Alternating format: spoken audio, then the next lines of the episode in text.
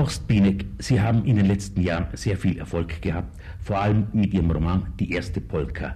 Wann haben Sie eigentlich mit dem Schreiben begonnen? Ja, so seltsam es klingt, ich habe eigentlich schon sehr früh zu schreiben begonnen, äh, aber veröffentlicht äh, habe ich mit 18 mein erstes Gedicht und war auch sehr stolz darauf. Dann noch ein paar Gedichte in Ostberlin, unter anderem in Huchels Sinn und Form, äh, aber kontinuierlich erst nach 1957, als ich aus meiner DDR-Haft nach Westdeutschland kam. In Ihrer Biografie ist auch irgendwo die Rede von einem Aufenthalt in Vorkuta. Das ist nun eines der berüchtigsten Lager in der Sowjetunion. Ja, durch äh, Solzhenitsyns Archipel Gulag weiß man inzwischen überall, was das bedeutet. Aber als ich damals zurückkam, war das noch so ein unbekannter, seltsamer Name. Das ist ja beinahe so ein Begriff wie Bergen-Belsen. Äh, Vorkuta war eines der größten Straflagergebiete in der Sowjetunion, wo etwa zeitweilig drei Millionen Menschen inhaftiert waren.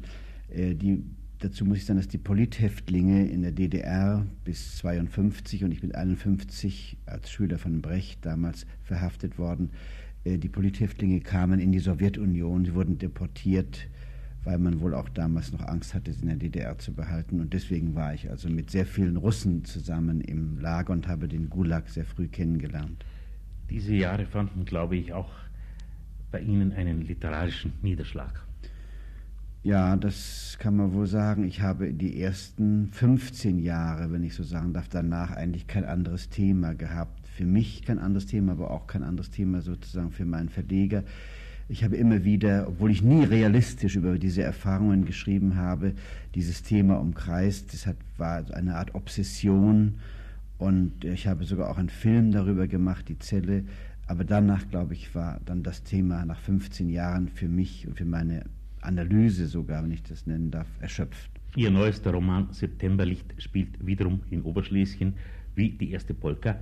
Ja, man könnte fast sagen, dass Oberschlesien der eigentliche Held dieses Romans ist, um Heinrich Böll zu zitieren, wirken bei Ihnen die Kindheits- und Jugenderlebnisse so stark nach, dass Sie von diesem Thema nicht loskommen?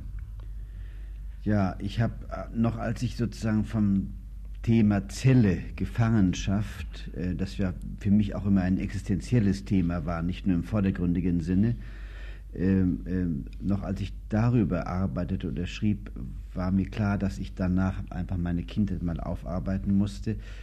Ähm, wie eigentlich jeder Schriftsteller eines Tages mal über seine Kindheit schreibt.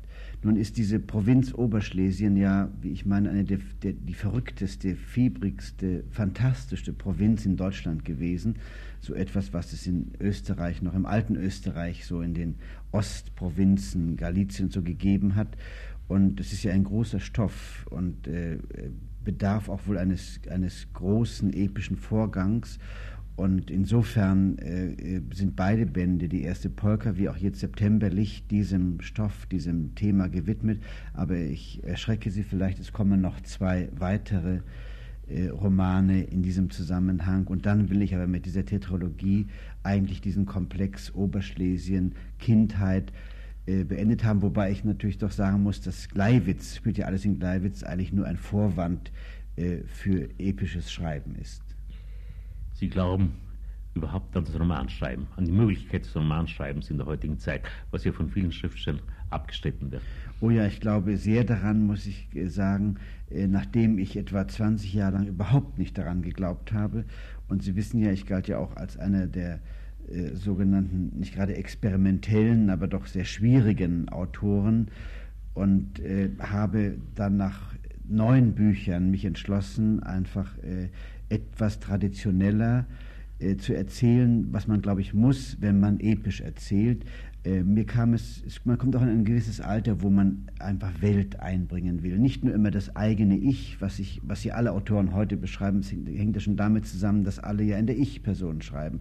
Und die Polka war zur Hälfte eigentlich auch in der Ich-Figur geschrieben, bis ich begriffen habe, da wo ich Zeit, wo ich Epos, wo ich Welt, wo ich Geschichte einbringen will, muss ich über mich selbst hinausgehen, muss ich die tradierten Formen irgendwo benutzen, äh, gehe ich auch in die objektive äh, Perspektive der dritten Person, also der erzählenden Person. Und das versuche ich jetzt, und ich glaube sehr wohl, dass man in, in dem Roman eigentlich finde ich, das ist der, mit dem Roman kann man halt eigentlich alles machen. Das ist das Wunderbare an, dem, an, dem, an der Form des Romans, dass sie eben im Gegensatz zum Gedicht oder zur Erzählung, dass er so groß, so groß ist und so ausdehnbar und so viele Möglichkeiten besitzt.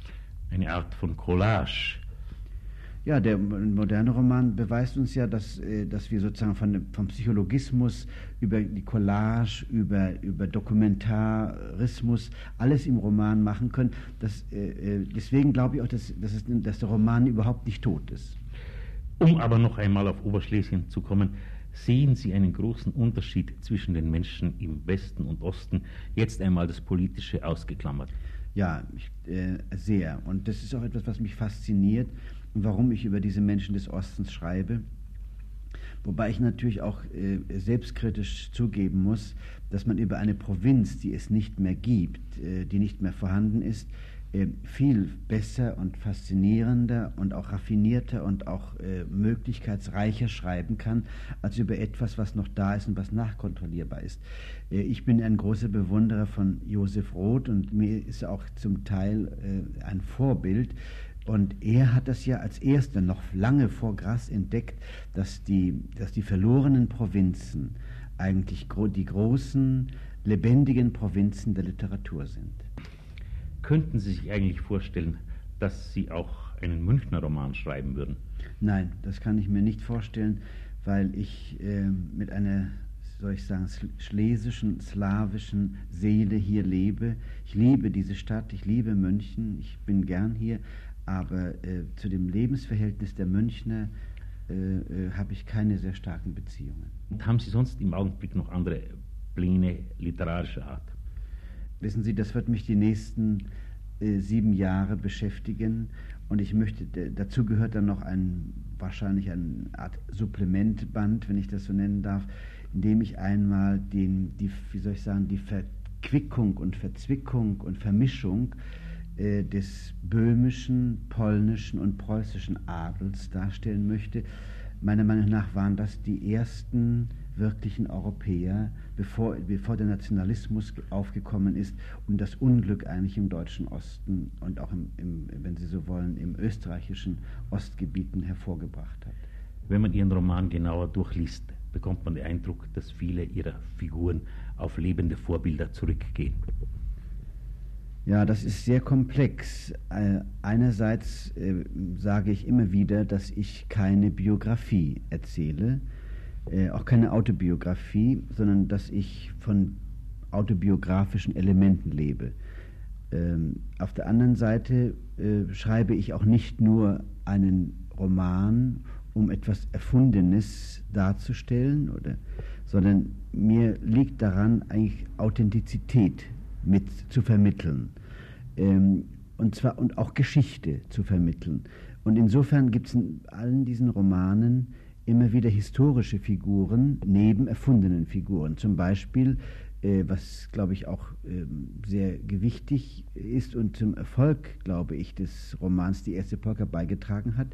Ähm, ich beschreibe den aufständischen Führer Corfanti, ausführlich die erste, erste fast Biografie in dem Roman drin, mit dem mir das Schicksal Oberschlesiens sehr verknüpft ist. Äh, Im zweiten Teil, jetzt in dem Septemberlicht, ist es ein Dichter, ein jüdischer deutscher Dichter, der in Gleiwitz geboren wurde, der 44 dann in Auschwitz umgebracht wurde, dessen Biografie ich nacherzähle den ich übrigens auch gern auf diese Weise wiederentdecken möchte. Ich weiß nicht, ob es mir gelingen wird. Er war kein sehr bedeutender Dichter, aber eine ungeheure, aufregende und interessante Biografie ist äh, mit ihm zu erzählen.